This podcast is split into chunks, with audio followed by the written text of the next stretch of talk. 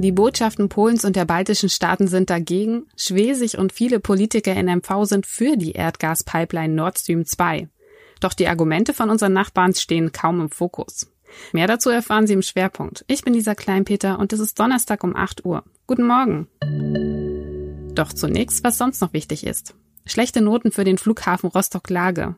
Fehlende Wirtschaftlichkeit, mangelnde Bedeutung für die Region, sinkende Passagierzahlen.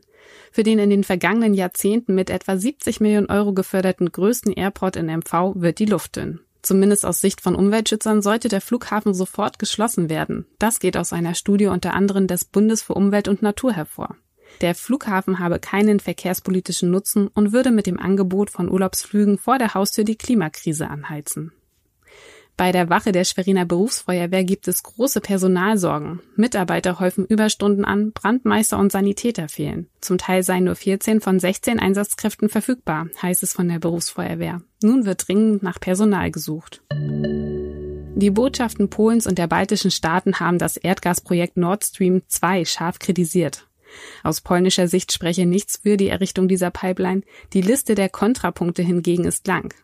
Das sagte der polnische Botschaftsrat Darius Pawlosch. Der litauische Geschäftsträger sagte, sein Land halte das Projekt für einen großen Fehler. In der kommenden Woche soll die Pipeline und die damit auch verbundene amerikanischen Staatssanktionsdrohung Thema am Landtag sein. Ministerpräsidentin Manuela Schwesig hatte jüngst betont, wir sind uns mit der Nord Stream einig, dass das Projekt zum Erfolg geführt werden soll. Man stehe weiter ganz klar hinter dem Bau der Pipeline. Sie sei wichtig für die Energieversorgung in Deutschland. Sie wollen mehr erfahren? Alle Artikel zum Nachlesen und Nachhören gibt es wie immer auf svz.de slash audiosnack.